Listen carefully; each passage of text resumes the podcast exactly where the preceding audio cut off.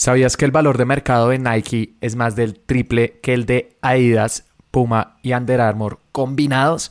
En este episodio vamos a repasar cinco lecciones que puedes aprender del marketing de Nike para que apliques las mismas estrategias con tu negocio para atraer más clientes.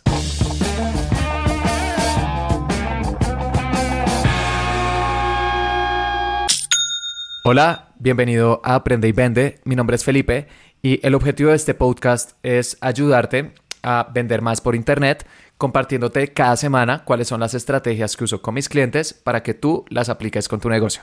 Y hoy quiero hacer un episodio completamente distinto, con algo que no he hecho en el pasado, y es analizando el marketing de mm, alguna empresa que todos conozcamos, porque creo que aprender de estas empresas que eh, han llegado a ese nivel de crecimiento y que prácticamente son conocidas por todo el mundo, nos dan unas lecciones muy importantes que podemos adaptar con nuestros negocios. Entonces, la primera empresa que quiero analizar es Nike, pero de vez en cuando haré episodios analizando el marketing de algunas de las empresas más grandes del mundo. Elegí Nike porque mm, es una empresa que me parece que está dominando completamente su categoría. En el calzado deportivo no hay duda de que Nike es el jugador número uno. Y de hecho, en este momento tiene un valor de mercado más o menos de 200 mil millones de dólares. Mientras que Adidas, que sería su competidor más cercano, vale únicamente, entre comillas, 40 mil. Es decir, Nike vale cinco veces más que Adidas. Y si hablamos de otros competidores como Puma, que vale 11 mil, Under Armour, que vale 8 mil, pues están mucho más lejos. Entonces, si tenemos una empresa que ha dominado tan fuertemente su mercado y que además sigue creciendo porque estos últimos años han batido récord en ventas, creo que hay algo que deberíamos revisar para ver qué están haciendo y cómo podemos adaptar lo mismo con nuestras campañas.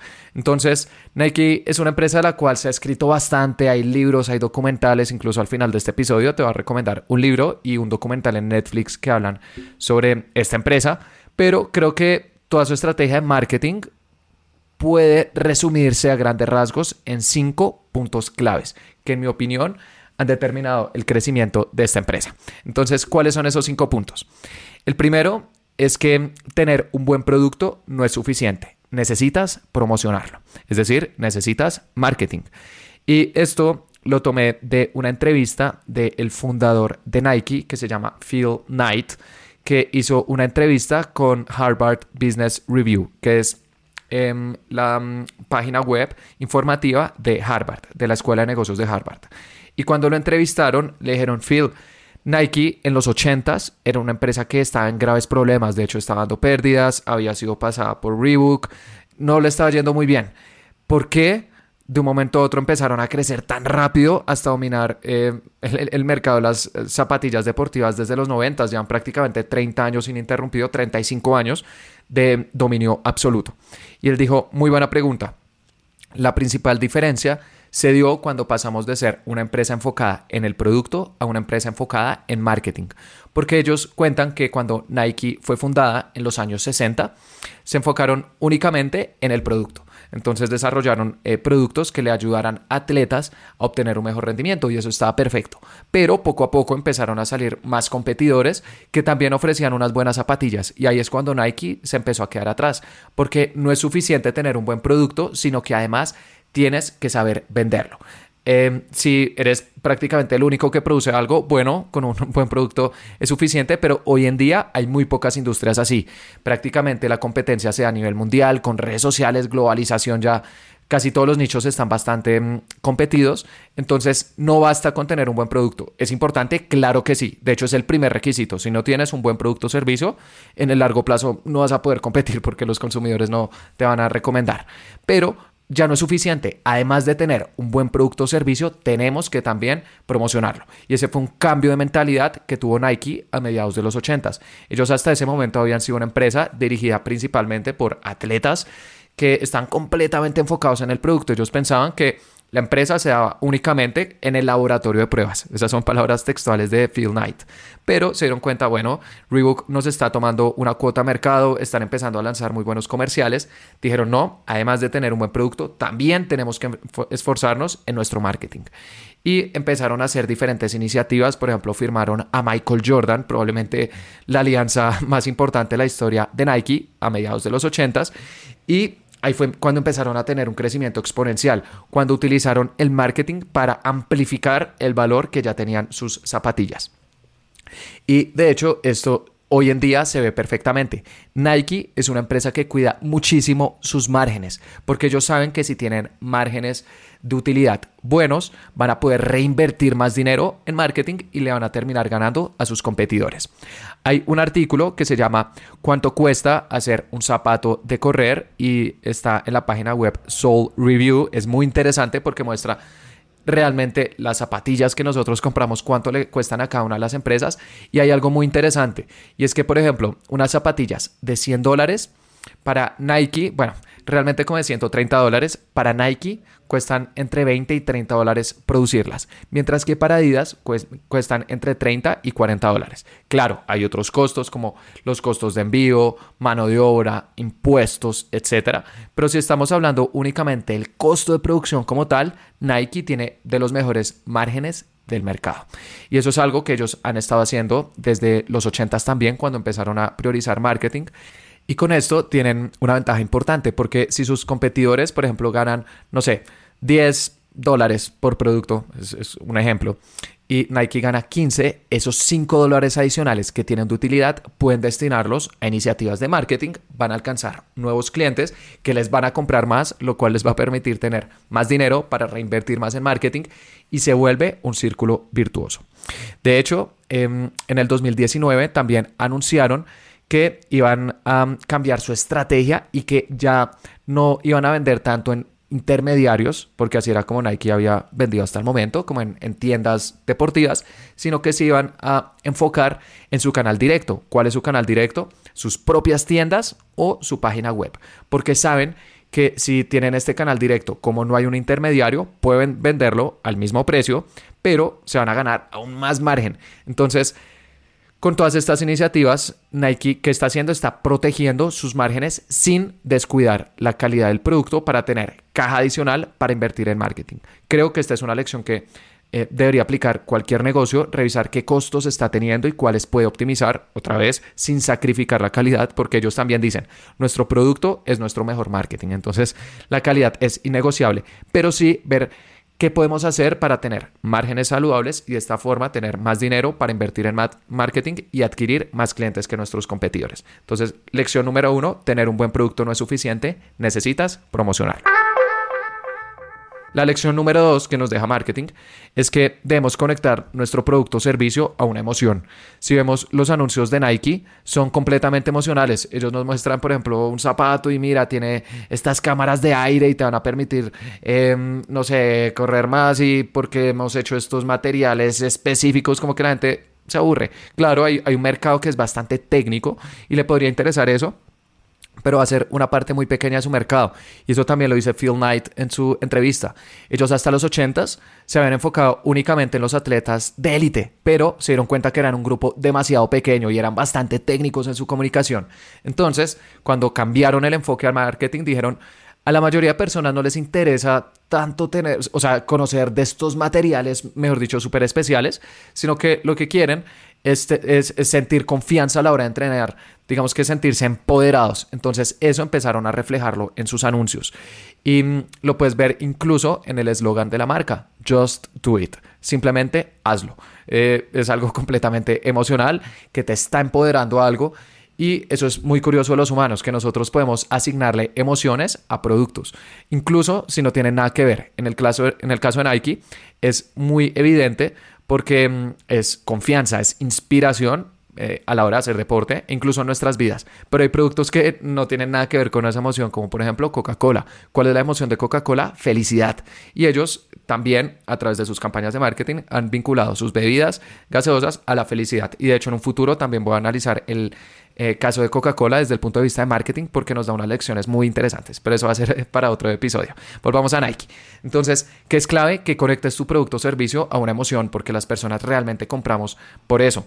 Eh, las personas van a olvidar tú qué les dices, pero no cómo las vas a hacer sentir. Entonces, especialmente si tienes un producto que tiene un componente aspiracional, en tus anuncios no te enfoques tanto en la parte técnica porque le vas a hablar a una parte de tu público muy, muy reducida, sino que mejor conecta una emoción, muestra personas disfrutando tu producto o servicio eh, con los resultados que tú quieres brindarles. En el caso de Nike, entonces es ayudarle a las personas a obtener mejores rendimientos a la hora de hacer ejercicios, brindarles confianza. Entonces, toda su comunicación son personas entrenando como superándose a sí mismo. Y de hecho, me gustaría que buscaras en YouTube uno de los mejores anuncios que ha hecho Nike, en mi opinión. Y se llama Find Your Greatness. Encuentra tu grandeza. Y muestra a una persona con sobrepeso trotando, pero empieza muy lejos. Se ve como un punto en una carretera completamente desierto. Y esa persona va trotando y se va acercando a la cámara. Y hay una voz que dice, nosotros creemos que la grandeza eh, es algo innato, que hay personas que nacen con eso y otras que no, pero la grandeza es una elección y todos podemos elegirla cada mañana. Y muestran a esta persona como trotando, que se va acercando a la cámara y al final, digamos que ya está bastante cerca y se muestra, se ve la cara de esfuerzo de esta persona como de superación y no sé, a mí la verdad la primera vez que vi este anuncio me dio escalofríos, me, me emocionó completamente y cierran, obviamente esta persona está utilizando una camiseta Nike y cierran como Just Do It y bueno, unas zapatillas Nike y, cierran. Y las personas como que ven eso y quedan completamente impactadas y que están haciendo están vinculando su producto a una emoción. Incluso Nike también, además de mostrar anuncios con eh, personas normales, por ejemplo esta persona eh, con sobrepeso no es ninguna celebridad, han dado un paso adicional y es que también han aprovechado algo que se llama el efecto halo. Y es que si tú vinculas tu producto o servicio a una persona que em, es respetada o es conocida dentro de su nicho, automáticamente eh, tu producto o servicio también va a generar ese posicionamiento. Y Nike, ¿cómo lo hace? Patrocinando deportistas famosos. Entonces, por ejemplo, ellos desde mediados de los 80 patrocinan a Michael Jordan. Esa fue una apuesta claramente ganadora porque Michael Jordan terminó convirtiéndose en el jugador de baloncesto más importante de la historia. Entonces, si Michael Jordan es el mejor jugador y usa Nike, yo también quiero Nike. Eh, pero no, lo han hecho únicamente con baloncesto, también lo han hecho con distintos deportes. En el golf, Tiger Woods, probablemente también el golfista más importante de la historia, fue patrocinado em, por Nike. Y en el fútbol eh, patrocinan a distintos equipos. El más importante de todos, a la selección de Brasil. De hecho, se dice que cuando Nike firmó a la selección de Brasil a mediados de los 90, fue mm, el trato más importante en la historia del fútbol. Porque Nike hasta los 90 prácticamente no había incursionado en el fútbol, pero cuando patrocinaron a Brasil empezaron a crecer porque se dieron cuenta que era Brasil es como el Michael Jordan o el Tiger Woods del fútbol. Y en el Mundial del 2018, el último, eh, Nike fue eh, la marca que más selecciones patrocinó. Eh, también ya empezó a, dominar la industria del fútbol, bueno, lleva ya varios años. Y con esto, ¿qué vas a conseguir? Que tu producto o servicio se vincule, entre comillas, a la grandeza de esas personas. Entonces, claro, no cualquiera puede patrocinar a Michael Jordan o Tiger Woods o la selección de Brasil, pero en una siguiente etapa de crecimiento de tu negocio, si puedes aliarte con influencers, con personas que estén muy bien posicionadas dentro de tu nicho, puede que ni siquiera sean extremadamente conocidas, pero sí dentro de tu industria. Tus clientes los conocen, es algo que tiene total sentido porque está relacionado a esto de conectar tu producto o servicio a una emoción. La tercera lección que nos deja el marketing de Nike es que generes ruido con el marketing controversial. Nike, además de tener un marketing bastante emocional, que fue el punto anterior, también se ha caracterizado por tener un marketing controversial. Ellos siempre han tomado una posición respecto a lo que está sucediendo en el mundo para polarizar a las personas. Saben que hay personas que van a estar de acuerdo y se van a volver aún más fans y aquellos que no están de acuerdo igualmente van a generar voz a voz porque van a hablar de Nike. Y algunas de sus campañas más exitosas de la historia han sido así. Por ejemplo, cuando se aliaron con Michael Jordan a mediados de los 90, lanzaron una nueva línea de calzado únicamente de Michael Jordan, que de hecho es otra lección que te voy a compartir en un momento, y se llama Air Jordan. Son unas zapatillas que inicialmente fueron diseñadas para jugar baloncesto, pero hoy en día pues ya se usan incluso para eh, moda. Y en el primer comercial, Air Jordan 1, que fue lanzado en 1985, sucedió algo muy interesante y es que la NBA prohibió esas zapatillas porque sus colores, que eran negro con rojo, no combinaban con la indumentaria de la NBA. Dijeron, no, esos colores no van con nuestros uniformes, entonces está prohibido y cada vez que Michael Jordan use esas zapatillas, lo vamos a sancionar con 5 mil dólares. Nike dijo, perfecto, muchísimas gracias, qué favor nos acaban de hacer. Cada vez que Michael Jordan tenga esa multa, Nike lo va a pagar, pero eso es marketing que vamos a aprovechar.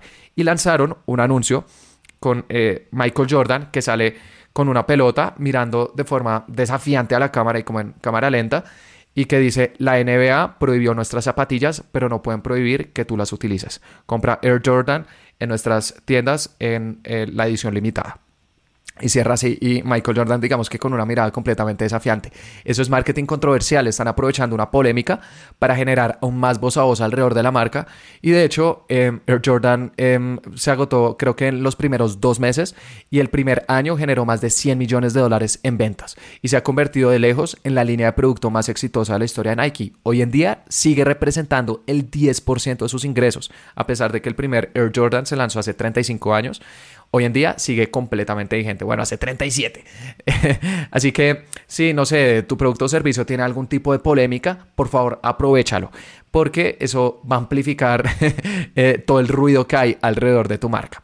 E incluso si no tiene nada que ver con tu producto o servicio, pero tiene que ver con una causa con la que estás o no estás de acuerdo, también aprovechalo. Por ejemplo, en el año 2018, Nike lanzó una campaña antirracismo con un jugador de fútbol americano de la NFL que se llama Colin Kaepernick. Este es un jugador que mm, había estado en contra de entonar el himno de Estados Unidos como protesta por el racismo. Y mm, Donald Trump lo llegó a criticar, dijo que no, que él no era patriota. Entonces Nike dijo, perfecto, muchas gracias. Además de que este atleta es patrocinado por Nike. Y lo que hicieron fue crear un comercial enfocado al antirracismo. Y me parece que está muy bien enfocado porque muestra como diferentes deportistas de raza afroamericana que patrocina Nike, por ejemplo también Serena Williams, Tiger Woods, em, eh, Colin Kaepernick, el que te acabo de mencionar, y todos como superándose, rompiendo esquemas. Y de hecho cierra con una imagen de Colin Kaepernick mirando directamente a la cara en blanco y negro que dice, creen algo incluso si significa sacrificar todo lo demás. Nike, just do it. Eh, fue un anuncio completamente polémico. Además, eh, Donald Trump en esa época seguía en la presidencia de Estados Unidos y al otro día, la acción de Nike bajó un 3% porque hubo muchas personas que compraron Nike que eran em, simpatizantes con Donald Trump e incluso en Twitter hubo fotos y videos de personas quemando zapatillas Nike. Pero eso que generó más voz alrededor de la marca. De hecho, se calcula que la primera semana Nike, sin haber invertido en publicidad, o sea, este fue un video que publicó orgánicamente en sus redes sociales, Em, lo vieron tantas personas que se calcula que la inversión habría sido de 100 millones de dólares, pero se lo dieron todas estas personas que están diciendo estamos de acuerdo o no estamos de acuerdo. Y al final terminó siendo un rotundo éxito. La acción de Nike eh, subió y el 2018 eh, terminó batiendo récords en ventas. Entonces Nike es una empresa que siempre ha tenido una posición muy fuerte respecto a lo que sucede en el mundo y mm, si sucede algo con sus productos, lo aprovechan. Si sucede algo con la sociedad, lo aprovechan porque esto que es es marketing controversial. A los humanos nos encanta tomar posiciones alrededor de lo que sucede en el mundo y yo creo que las marcas también deberían ser así. Por favor, revisa tu marca. ¿Qué aspectos del mundo, de la sociedad, de lo que está sucediendo está de acuerdo o no? Y aprovechalo porque con eso vas a generar más simpatizantes. También más personas que puede que no estén de acuerdo, pero ellos lo que van a hacer es darte marketing gratuito. La cuarta lección que creo que podemos tomar de Nike es hacer la experiencia de compra lo más cómoda posible. Nike también siempre se ha esforzado, además de proteger sus márgenes, que vimos en el punto número uno, en hacer que las personas les compren de la forma más sencilla posible. Y eso lo vemos en todos sus canales. En las tiendas físicas, en el año 2016, crearon una estrategia que se llama The Category Offense, la ofensiva de categorías. ¿Y qué quiere decir esto? Que en sus tiendas físicas hasta el momento habían colocado sus productos eh, por tipo de producto. Entonces tenías una sección con zapatos, zapatillas, otra sección con camisetas, otra sección, no sé, con eh, pantalonetas, otra sección con eh, sacos, pero se dieron cuenta que esta no era la mejor experiencia de compra para las personas, porque decían, quiero unas zapatillas Nike, entonces iban a la sección de zapatos y veían zapatillas para mm, eh, tenis, zapatillas para atletismo, zapatillas para eh, baloncesto y terminaban comprando solamente una. Entonces, ¿qué dijeron? No, las personas realmente no compran tanto por producto, sino por deporte. Entonces cambiaron la distribución de sus tiendas y ya no están organizadas por tipo de producto, sino por deporte.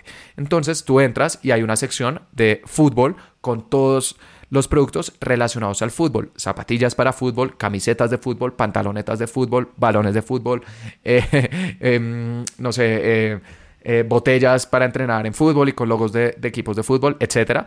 Luego hay otra sección para... Mm, em, atletismo, entonces toda la indumentaria relacionada a atletismo, baloncesto, gimnasio, etcétera, tenis. Entonces, con esto lo que hicieron fue que la experiencia de compra fuera mucho más sencilla y se dieron cuenta de algo muy interesante.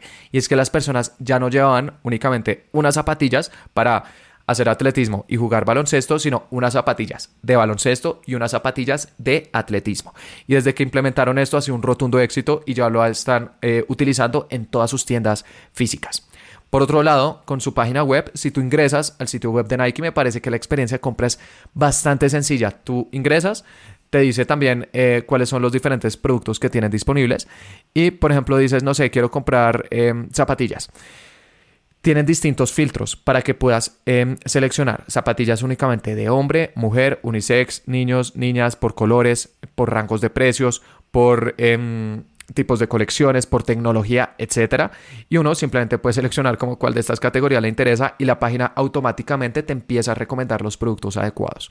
Y cuando le das clic a cualquier producto, en vez de mostrarte un menú como cliqueable, como no sé, quiero talla, entonces uno le tiene que dar clic al menú y le muestra todas las tallas disponibles. Ellos lo que colocan son como botones, de modo que uno no le tenga que dar clic a ningún menú para que pueda ver Em, todas las tallas disponibles. Esto en experiencia de usuario dentro de una tienda online se ha demostrado que es mucho más efectivo. No le muestres a las personas un menú cliqueable, sino que mejor coloca como pequeños botones más pequeños, pero que puedan ver todas las opciones desde el comienzo. Ahórrale clics a las personas para que te puedan comprar. E incluso en su aplicación, porque Nike también tiene una aplicación para celular, eh, lanzaron algo que se llama Nike Fit y permite a las personas escanear eh, sus pies y dependiendo de la longitud y del alto, Nike va a recomendarte la talla porque ellos dicen que las tallas, eh, muchas veces las personas piensan que tienen una talla, pero realmente les quedaría más cómoda una talla más alta, una talla más baja. Y con esto Nike Fit em, lanzaron em, esta tecnología para que las personas puedan saber exactamente cuál es su talla ideal. Entonces estamos viendo que Nike en los diferentes canales que tiene se esfuerza para hacer que la experiencia de compra sea más sencilla, en su tienda física, en su página web, en su aplicación e incluso están lanzando productos que me parece que es algo bastante interesante y es que son productos que tú te los colocas y se atan los cordones solos. A estas zapatillas eh, se les llamó Nike Adapt y puedes encontrarlas en su página web. Eh, no son económicas, tienen un precio entre 200 y 350 dólares, pero esto muestra el esfuerzo de la empresa por todo el tiempo hacerle la vida más fácil a sus consumidores. Y es muy probable que los precios sigan bajando estos productos estos próximos años. Y de hecho, ellos se inspiraron en la película Volver al Futuro de mediados de los 80, porque viajan al año 2015 y en el 2015 el protagonista se coloca zapatillas que eh, le colocan los cordones solos. Entonces dijeron, estamos en el año 2019 y no hemos desarrollado esto, tenemos que hacerlo. Y lo terminaron lanzando y bueno, también ha sido un rotundo éxito. Entonces, no sé, dentro de lo que tú vendas, piensa siempre cómo le puedes hacer la vida más fácil a tus clientes porque te aseguro que ellos te lo van a recompensar. Y finalmente, la quinta lección que creo que todos podemos tomar de Nike es que crees ediciones limitadas para aumentar la demanda. Nike es una empresa que se ha caracterizado por siempre tener dos tipos de productos. Los productos que siempre están disponibles, pero paralelo a eso lanzan colecciones limitadas, porque saben que estas colecciones limitadas van a tener una demanda altísima. Y eso precisamente se conoce como el sesgo de escasez. Los humanos valoramos algo más cuando es más escaso. el mejor ejemplo de esto han sido las zapatillas Air Jordan. eh, la línea de zapatillas que te comenté que lanzaron con Michael Jordan desde mediados de los 80, hoy en día se siguen vendiendo y únicamente hay un número limitado de zapatillas, pero siempre son un rotundo éxito. Y lo más curioso es que tienen precios bastante elevados.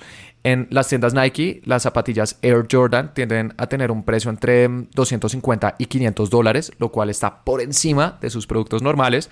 Pero lo más interesante es que hay un mercado de reventa de Air Jordan de segunda mano gigantesco a nivel mundial. Puedes buscar una página que se llama StockX, em, S-T-O-C-K-X, y es una página de reventa específicamente de zapatillas. Y mm, eh, vi una conferencia de su fundador y él comenta que la reventa de zapatillas está completamente dominada por Nike. El 96% de las ventas son únicamente de esta marca. Y si ingresas a StockX, verás que hay zapatillas de Air Jordan que están vendiendo por 120 mil dólares. Eh, las zapatillas de 1985 que fueron prohibidas por la NBA que te mencioné hace unos instantes, las puedes comprar en esta página. Obviamente pues ya se acabaron, hay muy pocas personas en el mundo que las tienen, son productos de colección y en esta página Em, hay unos Air Jordan de 1985 que están vendiendo en 120 mil dólares, pero hay otros también que están en 85 mil, 40 mil, 50 mil dólares. Es decir, estos productos ya se vuelven activos, se vuelven una inversión como si estuvieras comprando obras de arte o como si estuvieras comprando una acción y dependiendo de la oferta o demanda van fluctuando sus precios. Y eso a Nike le conviene, claro, porque lo que estas personas están haciendo también es amplificar lo que hace esta marca. Si alguien ve unas zapatillas de 120 mil dólares, dice, ¿qué es esto? ¿Por qué está sucediendo? ¿Y cuál es el logo que está detrás de esto? Nike. Claramente esto se consigue con una excelente calidad de un producto y también con una celebridad como em, Michael Jordan, pero creo que es una lección que cualquier negocio puede aplicar y es lanzar también ediciones limitadas o si vende servicios, no sé, cupos limitados. Eh, clientes limitados para cierto servicio en especial que ofrezcas, porque eso va a hacer que aumente tu demanda y también vas a tener más márgenes, más dinero para invertir en marketing y bueno, acelerar todo el crecimiento de tu negocio. Entonces, estas fueron cinco lecciones que quería compartirte de Nike. Primero, tener un buen producto no es suficiente, necesitas promocionarlo. Segundo, conecta tu producto o servicio a una emoción. Tercero, genera ruido con el marketing controversial. Cuarto, haz que la experiencia de compra sea lo más cómoda posible. Y quinto, crea ediciones limitadas para aumentar la demanda. Que creo que cualquier negocio puede tomar estas lecciones para em, crecer más. Y si quieres profundizar en la historia de Nike, em, te quiero recomendar dos recursos. El primero es una serie de Netflix que se llama Abstract, The Art of Design. Abstracto, el arte del diseño. Esta es una serie que em, eh, tiene episodios con algunos de los mejores diseñadores del mundo. Y hay diseñadores plásticos, hay diseñadores industriales, hay diseñadores de interiores. Y uno de los episodios es con el diseñador de calzado de Nike. El episodio se llama eh, eh, específicamente em, Tinker Hatfield, que es el, diseñador de estas zapatillas Air Jordan. Eh, diseño de calzado. Es de la primera temporada, puntualmente el episodio número 2. Y acá él explica cuál es ese proceso que él sigue a la hora de diseñar sus zapatillas y también eh, cuál ha sido su experiencia con los diferentes Air Jordan que han lanzado. Dura 45 minutos, pero es bastante entretenido. Incluso eh, sale Michael Jordan en algunos momentos de este episodio. Y el segundo recurso que te quiero recomendar es un libro. Si te gusta leer, se llama Nunca te pares, eh, autobiografía del fundador de Nike, de el autor Phil Knight. Es un libro que eh, puedes conseguir en audiolibro, en Kindle o incluso eh, físicamente. En Amazon lo puedes pedir perfectamente, vale alrededor de 10 dólares. Y es una autobiografía eh, de esta persona. Cuenta cómo fueron los inicios de Nike, lo difícil que fue. Y me parece que es un libro bastante inspiracional para cualquier emprendedor, para que nos demos cuenta que crear una empresa eh, que perdura en el tiempo y que tiene un producto que realmente cambia el mundo es algo que toma años, no se hace de la noche a la mañana y me parece que Nike es un ejemplo perfecto de eso, es un ejemplo inspirador o como ellos mismos lo dicen, just do it. Así que bueno, eso fue todo por este episodio. Espero que te haya gustado este formato, analizando el marketing de las empresas más grandes del mundo y qué podemos aprender al respecto. Y también eh, espero que mm, apliques algunas de estas lecciones eh, con tu negocio para que puedas crecer más. Y te invito a que te suscribas porque todos los jueves estoy subiendo episodios em, sobre cómo vender por internet. Y también eh, que me dejes una calificación. Spotify eh, ya habilitó eh, calificaciones porque esto ayudaría muchísimo a crecer a este podcast. Muchas gracias y hasta el próximo jueves.